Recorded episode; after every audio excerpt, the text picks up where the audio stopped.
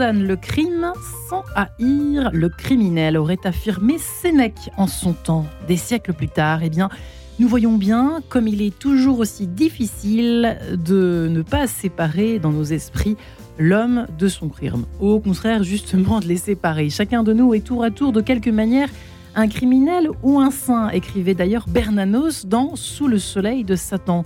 Est-ce pour cette raison précisément que nous peinons à voir l'homme derrière le criminel, celui qui a gravement fauté, mais n'est pas seulement celui-là Alors, se cache-t-il tout simplement un homme derrière un criminel? Je vous propose de nous attaquer à cette euh, ô combien délicate question euh, dans cette émission Quai de Sens. Ça commence tout de suite. Et j'ai la joie et vient de recevoir mes trois invités du jour, qui sont le frère Benoît du Bijon. Bonjour frère. Bonjour. Ravi de vous recevoir ce matin dans cette émission Quai de Sens. Rapprochez-vous bien de votre micro.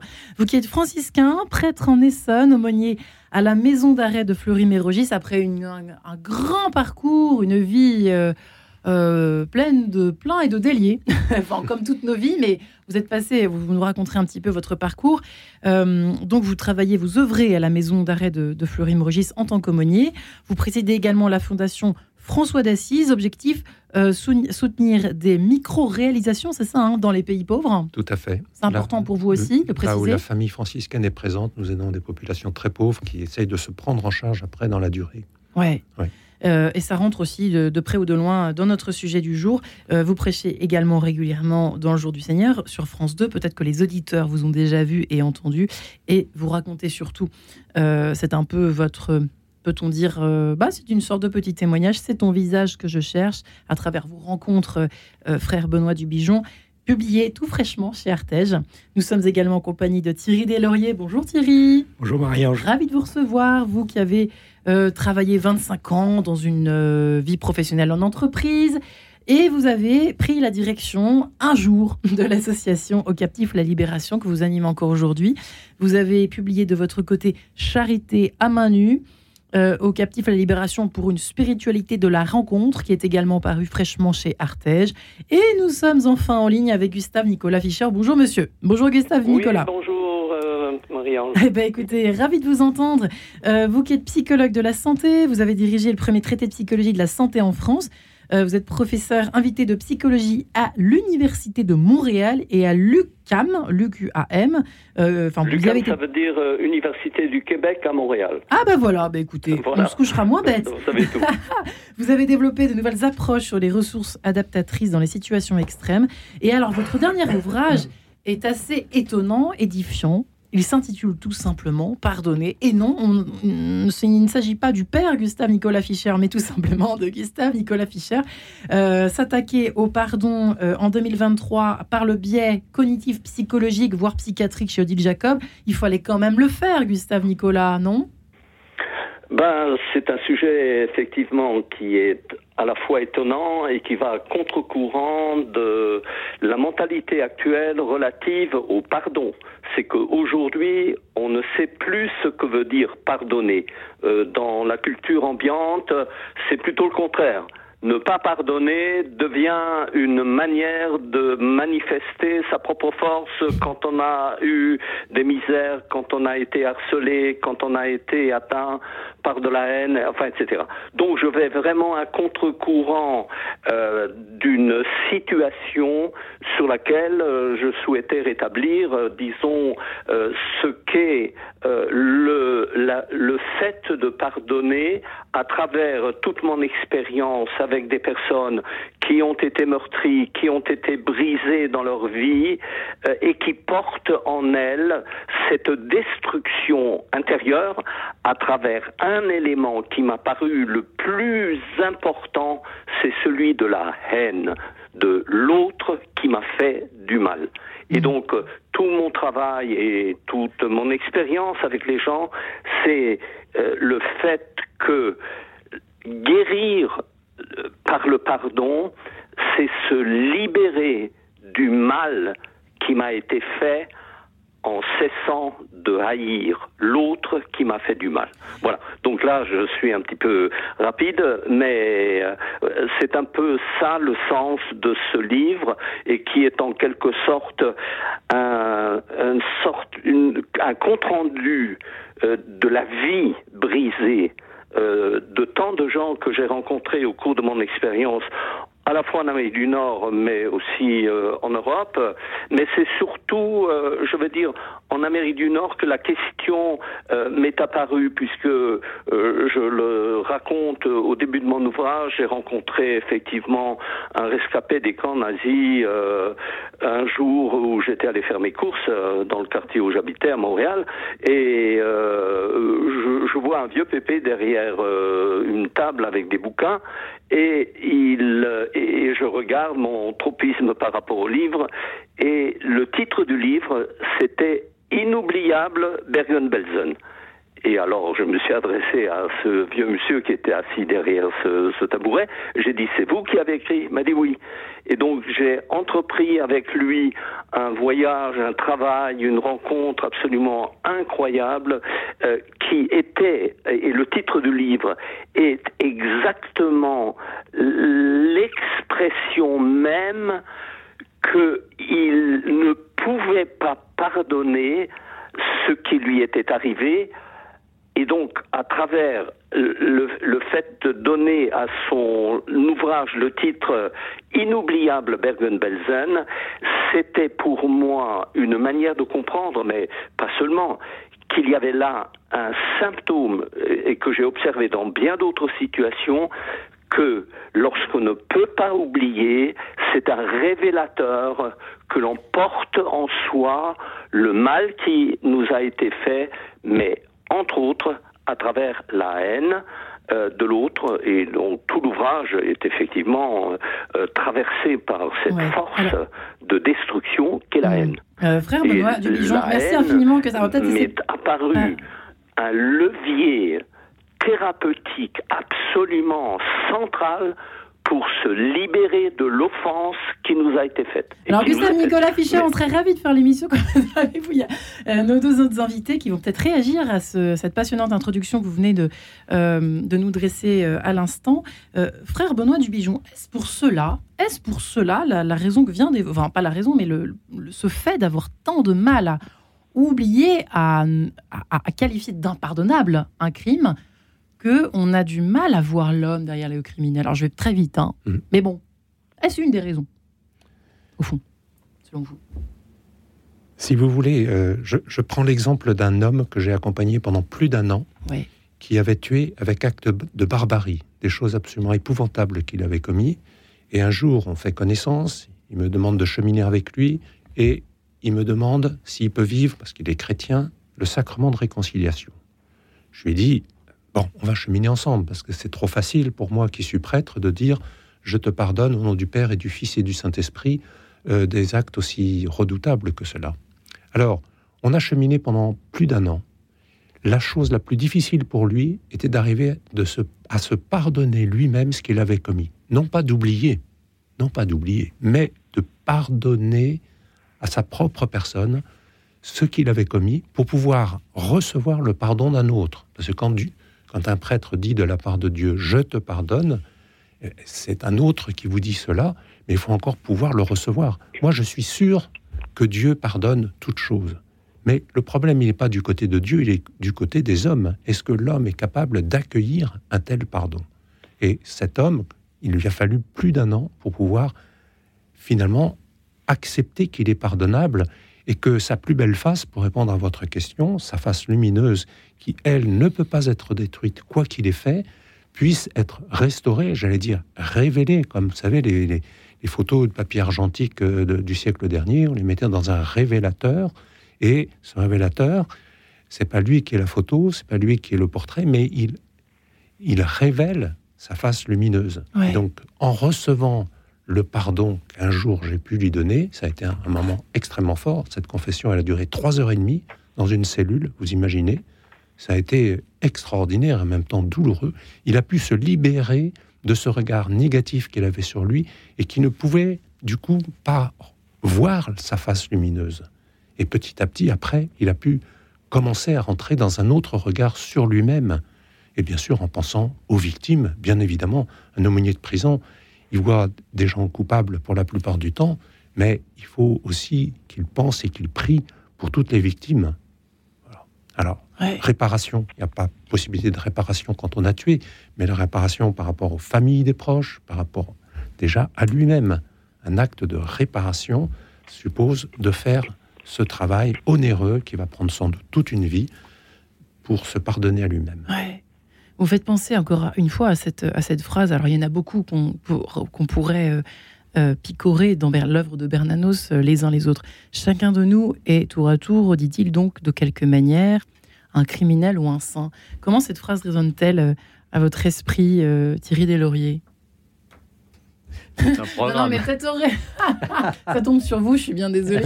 Mais, mais n'empêche que, n'empêche qu'il a pas tout, est-ce qu'il a pas tout compris notre Bernanos? Est-ce que c'est pas, c'est pour ça que c'est délicat cette question que je que je me suis permis de vous poser à vous, messieurs, à vous trois ce matin. Euh, c'est clair que quand euh, si je reviens sur le nom de l'association Captif la Libération. Hein quand Patrick Giros euh, choisit, il choisit un nom biblique. Donc Patrick Giros, fondateur de l'association, et, il pense aux captifs de la rue, la libération, aux captifs de la drogue, la libération, aux captifs de la prostitution, la libération. Hmm. Euh, c'est une libération qui voit, et, on voit bien que dans les différentes situations, il y, a, une part de responsabilité de, chacune des personnes, mais il y a aussi une part de, de responsabiliser les autres. Hein. On a 90% des personnes qui sont en prostitution aujourd'hui qu'on rencontre sont victimes de la traite des êtres humains. Euh, donc elles ont dit un oui à un moment, pas forcément un oui à la prostitution. Souvent c'était oui pour une vie meilleure et puis euh, elles se sont aperçues qu'elles s'étaient fait avoir après et que là où elles pensaient arriver dans un atelier couture à Paris, elles se retrouvent sur le trottoir. Et donc, euh, donc criminel, non pas forcément criminel, mais euh, responsable. Mais mais mais il y a une responsabilité de la situation que je vis qui est un enfer. et puis une responsabilité d'un autre qui, qui, a, qui, a, voulu m'y mettre. Ouais. Et mais alors quelques quelques mois après, il réalise que en fait, quand euh, les bénévoles et les salariés de l'association arrivent quelque part, on les appelle les captifs et puis finalement, quand il relit ça, il se dit mais bien, bien heureux, bien, bien heureuse appellation, parce qu'on est tous captifs de notre péché. On est, on est tous, on a tous une responsabilité. Et in fine, quand on regarde le fonctionnement de l'ensemble du système, le, finalement, un certain nombre de personnes qui arrivent et qui sont victimes euh, de la prostitution parce qu'ils sont victimes de la pauvreté, et, nous avons une responsabilité dans nos choix de consommateurs sur cette pauvreté. Mm. C'est-à-dire que les, les enfants marocains, qui, les 4000 enfants marocains qui errent dans les villes européennes euh, et qui sont euh, victimes de réseaux euh, locaux de, de, drogue, etc., et qui font du chapardage, etc., et dont on se plaint, nous, dans les journaux, en fait, ce sont les enfants de familles marocaines qui sont employés par les, les, usines de décortiquage de crevettes et les usines d'Inditex, donc euh, celui qui fait euh, Zara, etc., euh, en Espagne, et, qui travaillent tellement qu'ils peuvent plus s'occuper de leurs enfants.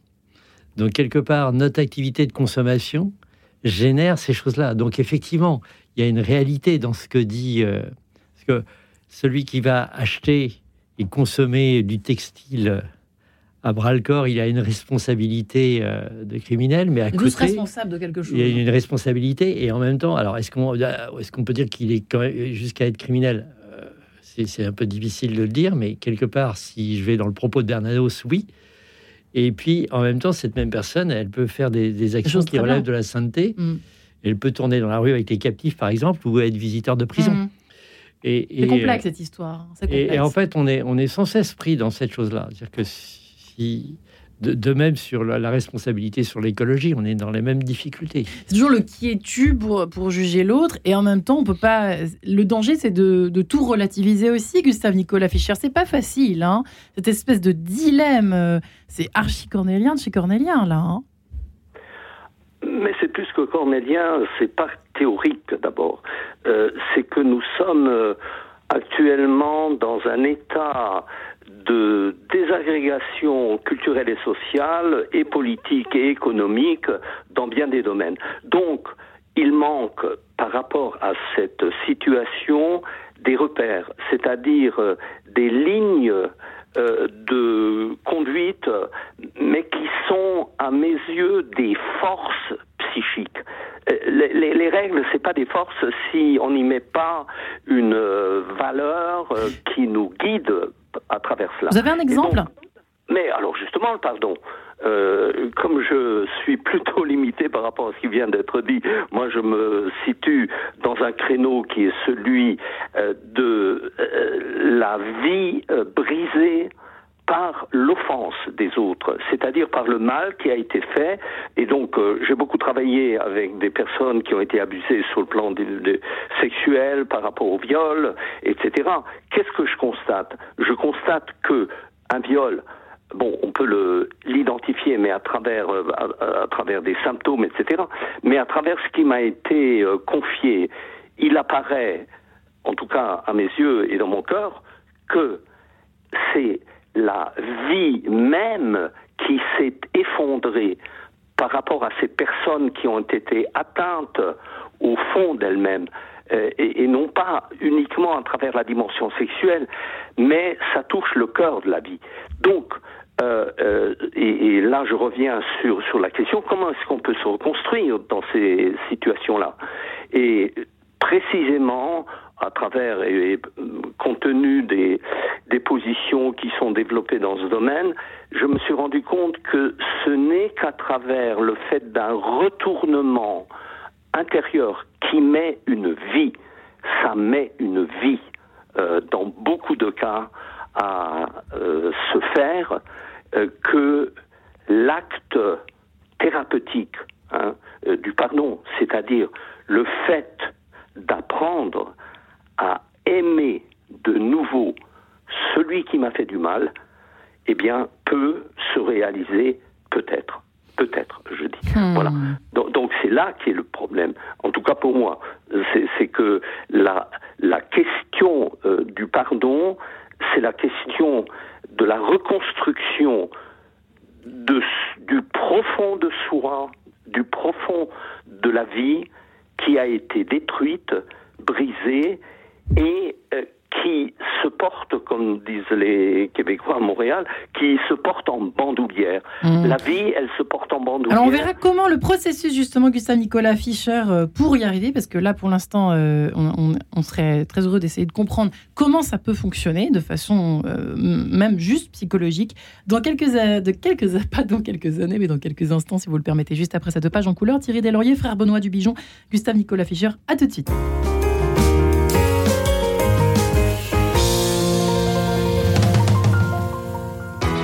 C'est Louis-Marie Picard. En août prochain, le cœur de l'Église battra à Lisbonne à l'occasion des 37e Journées mondiales de la jeunesse. Chaque semaine, avec Camille Meyer, nous vous guidons pas à pas vers cet événement planétaire avec des archives, des infos, de la musique, de la bonne humeur et un témoin spécial.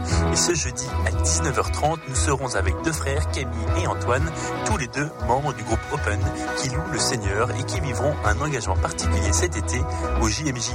JMJ Mon Amour a retrouvé d'ores et déjà en podcast sur notre site radionotre-dame.com.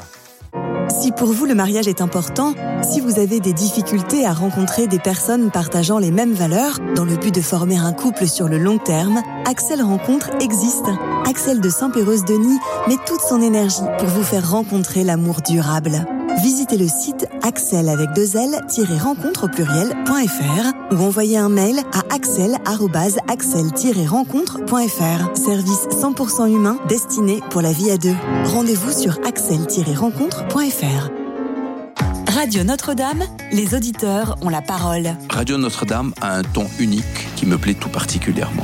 C'est un mélange à la fois de spiritualité, voire de prière, d'actualité, voire de débat, et puis de culture. Et c'est formidable. Pour soutenir Radio Notre-Dame, envoyez vos dons au 6 boulevard Edgar Quinet, Paris 14e ou rendez-vous sur www.radionotre-dame.com. Merci. En quête de sens, Marie-Ange de Montesquieu. Et de retour dans cette émission, toujours en compagnie de Thierry Deslauriers, frère Benoît Dubijon, Gustave Nicolas Fischer, autour de cette question. Se cache-t-il au fond un homme derrière un criminel? Euh, On a tous envie de dire oui, mais oui, mais c'est bien souvent cela.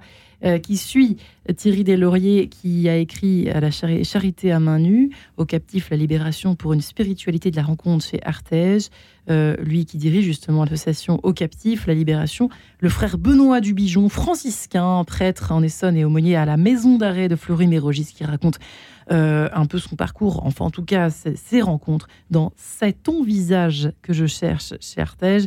Et enfin, Gustave Nicolas Fischer, psychologue de la santé, qui a écrit un dernier ouvrage sur eh bien, le pardon, pardonner, l'acte de pardonner, libérateur, euh, comme il l'explique dans son ouvrage passionnant chez Odile Jacob, qui vient euh, d'être publié également.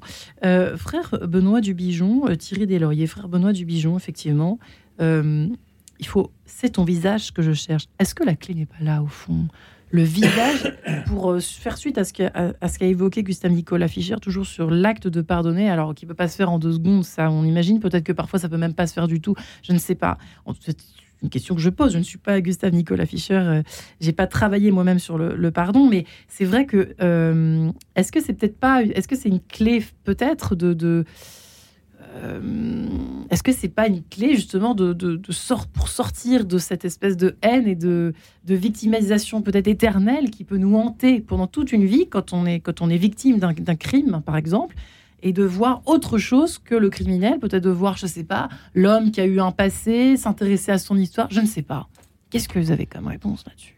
Écoutez, hier, il me vient à l'esprit, hier nous avons vécu la fête de la Pentecôte. Oui. J'étais donc en direct sur France 2, la messe télévisée, et en écoutant la séquence, j'ai été frappé parce que dans la séquence, il est dit sans l'esprit, avec l'Esprit Saint, il n'est rien en l'homme qui ne soit perverti. Je trouve que cette phrase a résonné en moi de façon très forte et a rejoint le, franciscain que j'essaye d'être. Au, fond, l'homme a été créé à l'image de Dieu. Ouais. Et, et, rien, rien, ni personne ne peut détruire cette image de Dieu. Le problème est d'advenir à la ressemblance de Dieu. Cette ressemblance, il me faut toute une vie pour y parvenir. Et donc, il se trouve qu'il y a un certain nombre de déterminismes dans ma vie qui font que je suis euh, comme ceci ou comme ça, que euh, je n'arrive euh, pas à faire le bien que je voudrais hmm. et, je, fais le mal que je ne voudrais pas, pour reprendre Saint Paul. Qu'est-ce qui fait, c'est ce que j'écris dans mon livre, qu'est-ce qui fait que je ne suis pas moi-même un meurtrier ou un violeur ou euh, voilà, c'est très complexe. L'homme est, l'homme est hyper déterminé, et pour autant, il n'est pas complètement déterminé. Hmm. Nous ne sommes pas dans le déterminisme total, puisque cette image de Dieu, elle est plus forte, plus grande que toutes les détériorations que l'homme peut faire de cette image, les autres, et moi-même aussi. Et donc, quand on dit cette phrase que je trouve très belle, Dieu est le péché, au sens de haïr le péché, mais il aime le pécheur parce qu'en en fait, il n'a de cesse d'essayer de retrouver cette image originelle qu'il a créée. Et c'est pour ça que j'aurais voulu appeler mon livre Orpailleur de Dieu. D'ailleurs, il y a un chapitre qui s'appelle Orpailleur de mm. Dieu. Un orpailleur, celui qui va brasser des tonnes et des tonnes de boue pour essayer de trouver une pépite d'or. Comme croyant, comme chrétien, je sais qu'en cherchant à travers des, histoires de blessures, des histoires pas possibles, à travers les hommes et aussi à travers la mienne, car nous avons tous une histoire de blessure. Je sais, au sens que je crois, que la pépite d'or, elle existe. Hmm. C'est cette image de Dieu. Et, et, donc, je sais que je ne chercherai pas en vain, puisqu'elle existe. Et donc, dans les personnes qui ont commis des actes extrêmement douloureux, très difficiles, elle existe, cette, cette image magnifique de Dieu. J'ai à la chercher, et j'ai simplement à être peut-être pour lui le révélateur quand ça sera possible pour lui, quand il fera, euh, oui, ce retournement intérieur, comme a dit Gustave Nicolas Fischer, ce, retournement intérieur qui lui permettra mais, de, de, mettre à jour cette face lumineuse qu'il est, et que même ce qu'il a commis ne peut pas détruire. C'est ma conviction la, plus profonde. Et en prison, par exemple, je veux dire, quand, quand on attend peu, on reçoit peu. Mais quand on attend beaucoup, on reçoit beaucoup. Et en prison, on est comme Job sur son tas de fumier. On n'a plus rien. On a tout perdu. Son travail, sa compagne, ses enfants, sa dignité, son honneur. Et là, on est en position d'attente qui fait qu'en prison, on peut constater que des personnes sont en travail d'enfantement de cette image qu'ils ont perdue, ou que peut-être même ils n'ont jamais connue.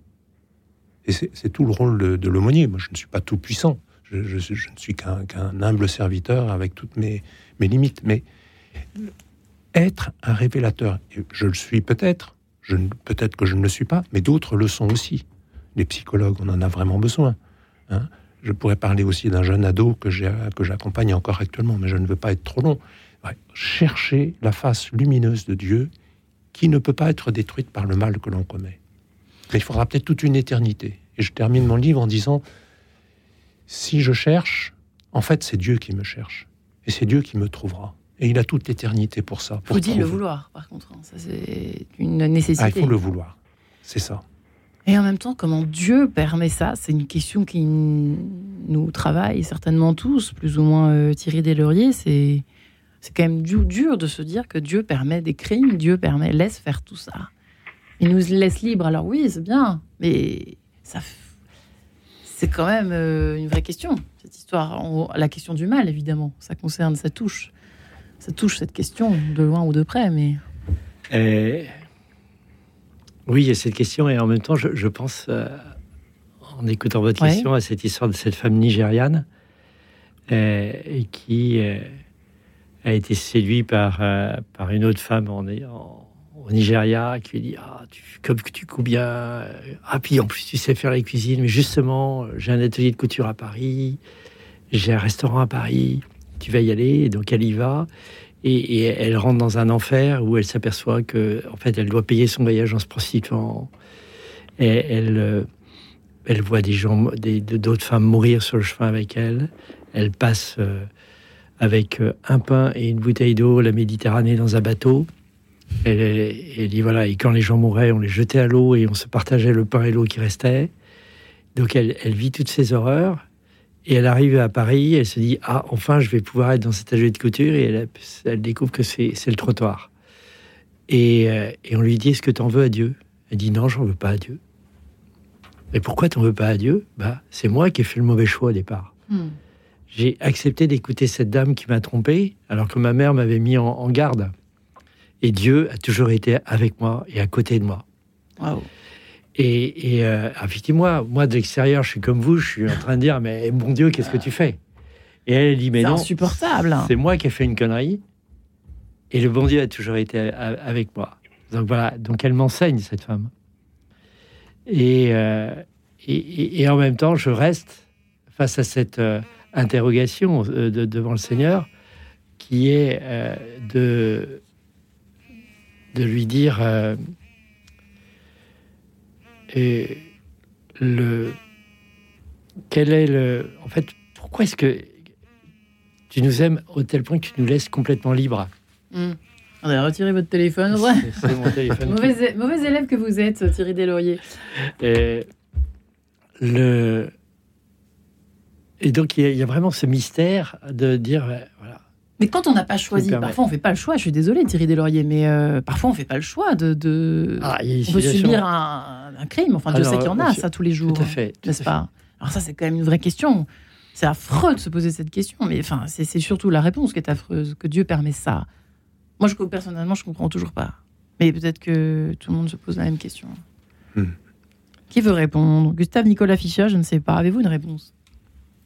Je n'ai pas de réponse. Euh, j'ai simplement d'autres questions, c'est-à-dire qu'en effet, euh, la confrontation euh, au cours de mon expérience de, de, de, nombreuses, nombreuses personnes qui ont été prises dans le, par le mal et dans le mal, les ont enfermés euh, dans une impasse effroyable par rapport, d'une part, au fait qu'elle n'était pas responsable effectivement de ce qui leur était arrivé, et en même temps, elle a déclenché en eux un engrenage infernal euh, sur lequel elle n'avait plus prise en raison des manques de force et en raison du tourbillon infernal que crée la violence euh, euh, sur elle. Et l'exemple qui vient d'être donné, la Nigérienne, c'est exactement ça aussi. Donc, à partir de là, euh, la, la, la, question c'est de reprendre un chemin, s'il est possible, avec ces personnes qui dérivent, mais parfois pendant toute une vie, et qui vont de désastre en désastre pendant toute une partie de leur histoire. et c'est ça qui, moi, m'a beaucoup touché, c'est que il n'y a pas d'espoir. Vous voyez, dans un certain nombre de cas, en tout cas euh, immédiat et tangent. Mais euh, ce qui euh, représentait, en tout cas en l'occurrence, ça je peux vous le dire ici de façon plus personnelle, ce qui représentait la force de, du désespoir, enfin dans le désespoir, c'était la confiance infinie je veux dire que j'ai, que j'avais et que j'aurai toujours dans ces personnes. Voilà. Donc, mm. il faut laisser aller jusqu'au jusqu'à euh, ne plus euh, permettre euh, une, un repère ou une accroche par rapport à, ces personnes pour les remettre à la vie. Et c'est aussi ça le travail thérapeutique de ce point de vue-là. Voilà. Frère Benoît Dubigeon. C'est la question la plus, la plus difficile qui soit, et, j'espère arriver au paradis, et c'est la question que je poserai à Dieu. Je n'ai pas de réponse à cette question, mais je regarde le Christ. Et le Christ, quand il meurt sur la croix, victime de la folie et du mal des hommes, alors qu'il est profondément innocent, il a deux paroles. L'avant-dernière, c'est auprès du larron qui dira Aujourd'hui même, tu seras avec moi dans le paradis. Et la dernière parole, entre tes mains, Père, je remets mon esprit, je remets ma vie. Autrement dit, le, le bon larron, il est celui qui, a crié vers Dieu, au cœur de sa souffrance, au cœur du mal qu'il a commis. Je prends l'exemple d'une des, des expériences qui m'a le plus marqué en prison. Un garçon, j'arrivais dans sa cellule, il tapait, ça tapait, ça tapait, je n'osais pas rentrer, j'ai finalement invoqué l'Esprit Saint, je suis rentré dans sa cellule, il était en train de se taper la tête contre le mur, il était tout sanguinolent, et je l'ai écouté pendant trois quarts d'heure. Qu'est-ce qui vous fait souffrir à ce point? Pour en finir avec la vie J'arrivais au moment où il supprimait, il se supprimait. Et il m'a raconté sa vie, je ne l'ai pas interrompu une seule seconde. Et après, vous me faites penser au psaume 87, qui est le psaume le plus dur qui soit dans la Bible. Il l'a lu, difficilement, mais il l'a lu. Et à la fin, silence. Je n'ai pas rompu le silence. Et à un moment donné, il m'a montré avec son doigt le psaume et il m'a dit Ça, c'est moi. Pourquoi c'est vous? lui dis-je. Il s'était reconnu, il s'était identifié dans, dans un souffrant qui criait sa souffrance à Dieu, qui criait son pourquoi, pourquoi, pourquoi le mal, pourquoi le mal qui est en moi, pourquoi le mal qui est dans le monde? Eh bien, j'ai dit, vous pouvez continuer de vous taper la tête contre le mur. Le mur, il ne vous répondra pas. Mais continuez de vous taper la tête contre Dieu, de vous dire c'est pourquoi, pourquoi, même de l'engueuler pour votre vie de souffrance. Et il vous répondra. Je ne sais pas comment, mais il vous répondra. Eh bien, je vous assure, je, je lui ai promis qu'une seule chose, c'est d'aller le voir toutes les semaines dans sa cellule.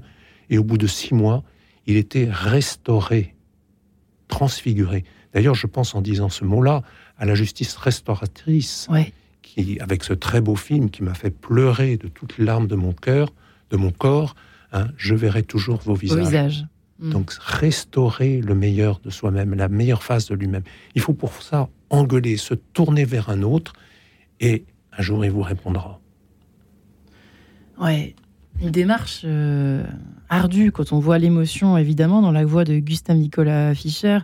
Euh, le pardon, c'est facile, à, c'est facile à dire, c'est difficile à faire, et en même temps, euh, ça permet de voir le vrai visage de chacun, au fond des êtres qui peuplent cette planète Terre et qui ont tous en eux, qu'on soit croyant ou pas, une part de lumière tirée des lauriers. Mais ça, c'est un travail, n'est-ce pas? C'est un long travail. Voir la lumière. Oui, mais la part de lumière, on, on peut la voir plus rapidement que parce qu'il y, a les parts de souffrance qui sont les abîmes. Euh, et, en même temps, si je reviens toujours aux femmes nigérianes, moi je suis très surpris comme elles passent très rapidement des larmes au rire. Elles peuvent nous passer une heure, deux heures à, raconter toutes leurs souffrances, toutes leurs difficultés avec la personne qui les accompagne.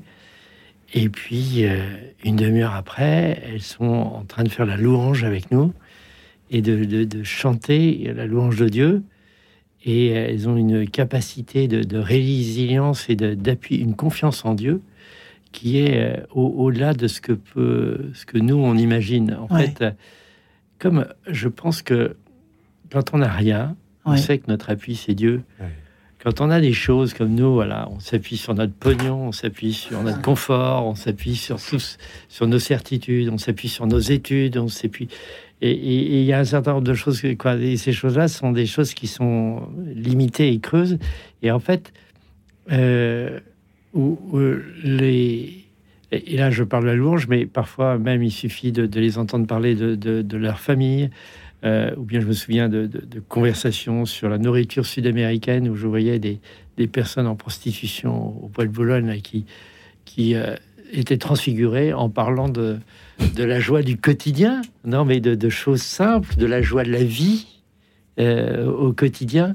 Et, nous, ce qu'on vit au captif, c'est que bien souvent, ces personnes, euh, on leur colle une étiquette de SDF, on leur colle une étiquette de prostituée, et on les résume à ça, et on oublie que, en fait, c'est leur parcours de vie les a amenés dans cette situation, mais qu'elles sont encore euh, des, frères, des sœurs, des, des parents, des citoyens, et, et qu'elles ont aussi cette vie-là, et qu'on peut pas les résumer à ça, et que euh, quand c'est quand on va regarder le reste, quoi. Faut, faut pas, faut aussi les blessures, elles guérissent aussi en regardant ce qui va bien et pas en, en, farfouillant dans la blessure, quoi. Et, et, puis surtout la blessure, il faut y aller que quand elles acceptent d'y aller et quand elles choisissent d'y aller. Bien évidemment. Faut pas, faut pas qu'on fasse n'importe quoi. et, et euh, pour beaucoup. Euh, des personnes que qu'on rencontre, c'est, elles sont pour nous des certaines des, des, des, sons d'espérance. Alors il y en a d'autres, euh, c'est ces interrogations de, Dieu, quoi, Dieu en disant mais pourquoi, pourquoi, pourquoi, il reste, pourquoi il s'en sort pas, pourquoi, pourquoi il est encore retombé, pourquoi? Et, et c'est mais mais les chemins de Dieu sont, sont étonnants parce que les la nous, on aimerait bien qu'ils prennent certains chemins, et puis ils les prennent pas, mais ils en prennent d'autres. C'est. Euh, qu'est-ce que je peux prendre comme. Euh, eh ben, on laisse Gabriel Fauré planer. Voilà. Laissons Gabriel Sur cet échange euh, à Newsday. Voilà, je ne dirai pas un mot de plus. On se retrouve juste après. À tout de suite. Radio Notre-Dame.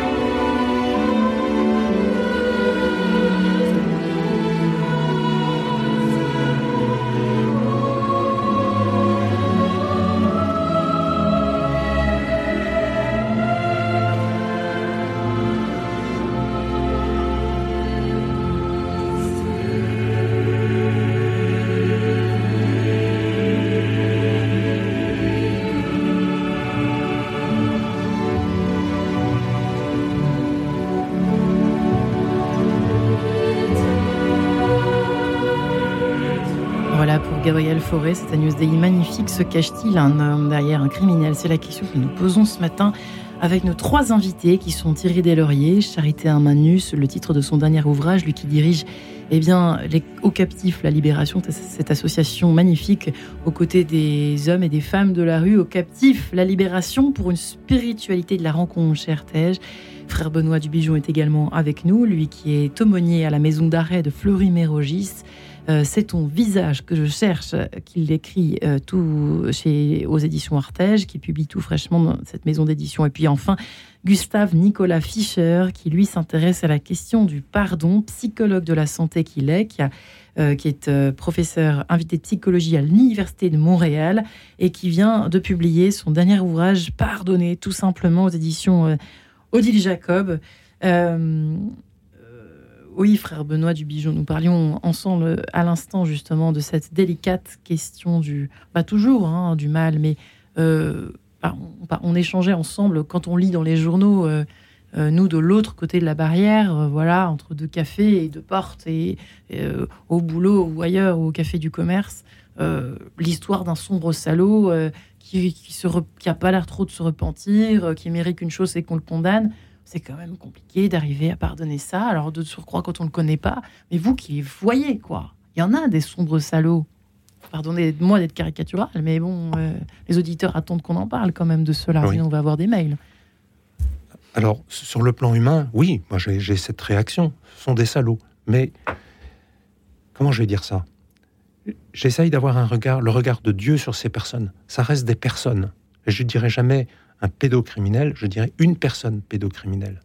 Parce que si, c'est Saint Jean qui le dit, si ton cœur t'accuse, Dieu est plus grand que ton cœur, toujours plus grand. Donc, sur le plan humain, je veux voir, effectivement, comme j'ai des personnes très proches qui ont été victimes euh, euh, de, personnes pédocriminelles, et c'est, ça, me, ça me donne envie de vomir, ça me donne envie de, gueuler, ça me donne envie de... c'est insupportable. Et en même temps, c'est là où, j'essaye de, tenir ce cette coïncidence des opposés, comme dit Saint Bonaventure, un grand théologien franciscain du XIIIe siècle, en même temps avoir sur cette personne pédocriminelle le regard que Dieu porte sur lui, sur elle, pardon. Et donc, euh, il reste une personne et il reste plus grand que ce qu'il a commis. J'accompagne actuellement en prison un, jeune qui a été lui-même victime de, de, pédocriminels et qui, malheureusement, a fait la même chose, a fait un copier-coller, a fait un copier-coller dans sa vie. J'accompagne aussi un ado qui euh, a fait des copier-coller euh, avec son père. Il ne s'agit pas d'affaires pédocriminelles, mais, mais d'autres affaires. Et euh, son père a passé plus de 40 ans en prison, et, y compris dans la cellule qui est voisine de la sienne. Et, il m'a dit, de toute façon, je vais faire comme mon père toute ma vie. Mais j'ai dit, on va apprendre à faire autre chose qu'un copier-coller dans ta vie. Tu n'es pas réduit à toujours recopier ce que tu as subi. Mais ça, il y a la dimension horizontale, humaine, oui, il faut faire justice. On ne peut pas pardonner si on n'a pas fait justice. Ça, c'est pas possible. Donc il faut faire ce chemin de justice humaine. Il faut que des hommes condamnent ceux qui ont commis des actes horribles, voire les faire passer de longues années en prison parce qu'il faut éviter la récidive, il faut protéger les, éventuelles victimes, et puis il faut les protéger d'eux-mêmes parce que eux-mêmes, je suis, je suis euh, témoin que eux-mêmes ne savent pas comment faire pour se débarrasser de cette, de cette, cette comment dire, de ceux, de ceux qu'ils sont devenus. Cette espèce de crasse qui ne part pas de leurs mains, quoi. Ça, ne part pas. Et, et, et, le jeune que j'accompagne, il n'a qu'une envie, c'est d'en sortir. Et, il fait tout pour. Et je vois, je suis témoin depuis maintenant neuf mois que je le connais, d'un réel chemin humain, psychologique et spirituel, parce qu'il faut tenir toutes ces dimensions. Hein, parce que l'homme est toujours plus grand que le psychologique, toujours plus grand que l'humain. Il faut tenir toutes ces dimensions pour arriver à cheminer et à, et à devenir à ce qu'il est. Et, je crois qu'il faut que la carapace craque. Par exemple, ce jeune, je l'accompagne dans ses rêves.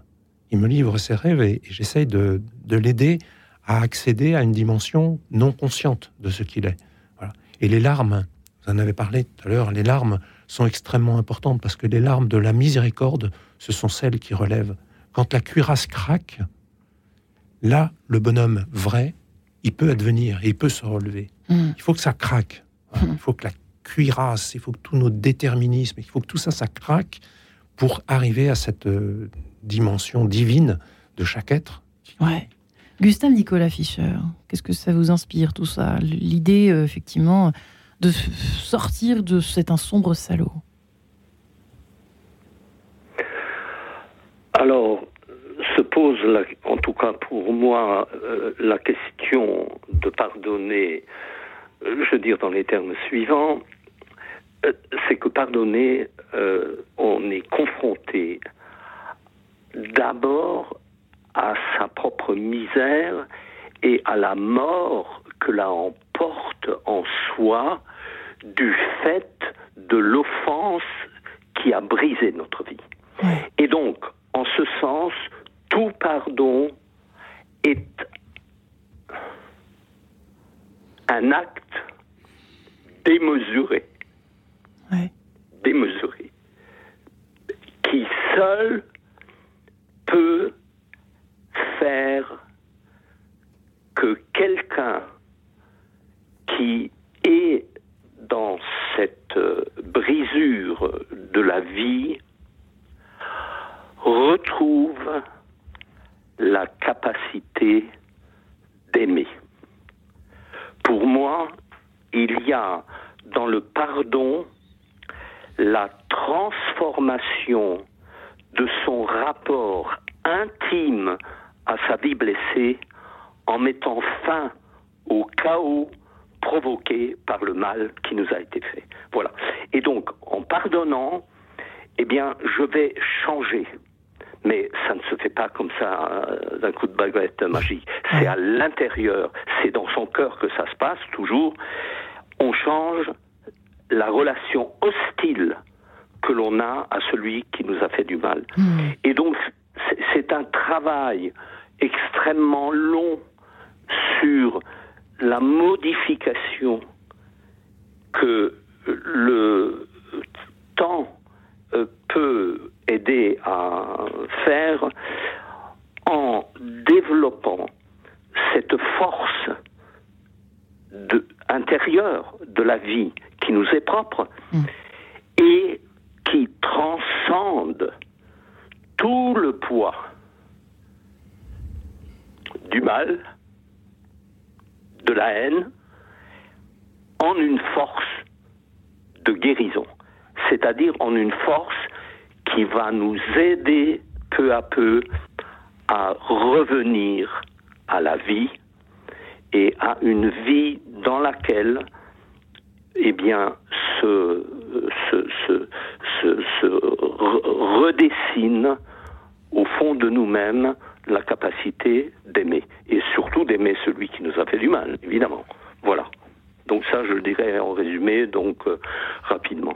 Ouais, Fabrice Dubijon, vous vouliez réagir? Oui, merci de, de, dire ça, euh, euh, Gustave, parce que la miséricorde, c'est le travail des entrailles, c'est au plus profond, c'est c'est être engendré par la matrice de ce regard de Dieu qui nous aime de toute éternité tel que nous avons été créés. Mais ça se passe aux entrailles, au plus profond de nous-mêmes. Et s'il n'y a, pas ce, a pas ce travail qui se passe aux entrailles, c'est ça la miséricorde de Dieu. C'est pas un pardon trop facile en disant je mhm. te pardonne.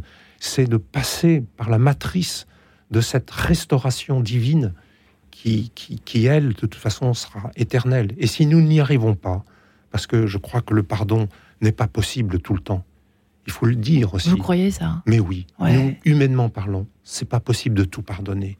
Par contre, Dieu, lui, pardonnera tout. Si nous acceptons, comme ce larron, d'entrer, de passer par ces entrailles d'une mère, d'un père qui nous aime éternellement. Et, nous, le problème, il n'est pas du côté de Dieu, il est de notre côté. Avons-nous cette docilité, cette capacité à nous laisser engendrer de, cette, de ces entrailles d'un père, d'une mère? Moi, je crois que oui, tout le monde. Est-ce que l'enfer existe? Oui, on en fait trop l'expérience, et j'en fais particulièrement l'expérience dans la prison. Mais est-ce qu'il est, est, qu'il est habité? Ben, Je crois que tout homme, toute femme, en passant devant cette matrice de Dieu, craquera et dira Oui, je consens, je me laisse pardonner. Et vous me faites penser à une question que je me permets de vous poser, euh, Thierry Desloyer. Mais est-ce que vous pensez que. Je sais qu'il y a deux écoles, même au sein de l'Église. Hein, euh, est-ce qu'un homme fait le mal pour faire le mal? Est-ce qu'on peut le dire, ça? C'est une question philosophique presque, mais Est-ce que finalement il ne fait pas le mal parce qu'il l'a tellement, euh, par exemple, subi le mal lui-même? Comme par hasard, c'est toujours des chiffres incroyables, c'est toujours des reproductions à plus de 90% souvent. Alors, que dire? Que dire de ça?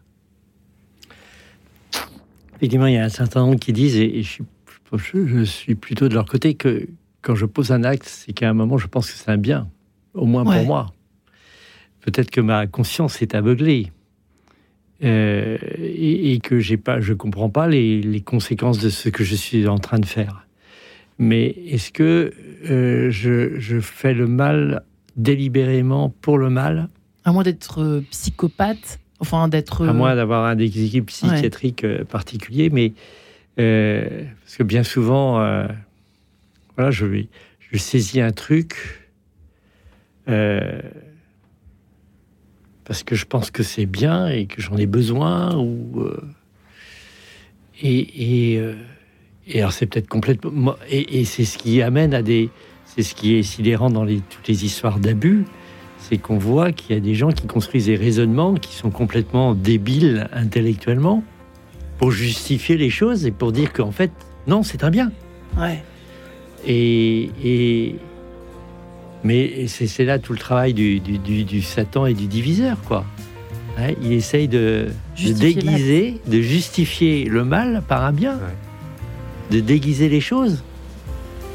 Et, euh, et puis alors on met les pots dans le de confiture, et puis après on se dit ah purée, bah non, c'était, c'était. Ouais. D'où l'intérêt de reprendre en main sa liberté avec l'aide du Seigneur, des aumôniers, des psychologues dont font partie Gustave Nicolas Fischer, n'est-ce pas euh, Benoît Dubijon, c'est un peu ça, frère. Eh oui. Hein, les uns les autres. Et en sachant, quand on lit la Bible, on voit une chose extraordinaire, c'est que c'est pas l'homme qui a créé le mal de façon absolue. C'est un autre, c'est Satan, le diviseur. Eh bien, Mais l'homme participe, simplement. Simplement, malheureusement. Eh bien voilà, réponse, j'espère, à cette question. En tout cas, merci à vous trois, Thierry Delaurier, Frère Benoît Dubijon, Gustave Nicolas Fischer. Merci infiniment de votre présence et de votre réflexion. Merci, messieurs. Se cache-t-il un homme derrière un criminel? Euh, Je vous souhaite une très bonne journée, en tout cas. Et merci encore. Merci beaucoup.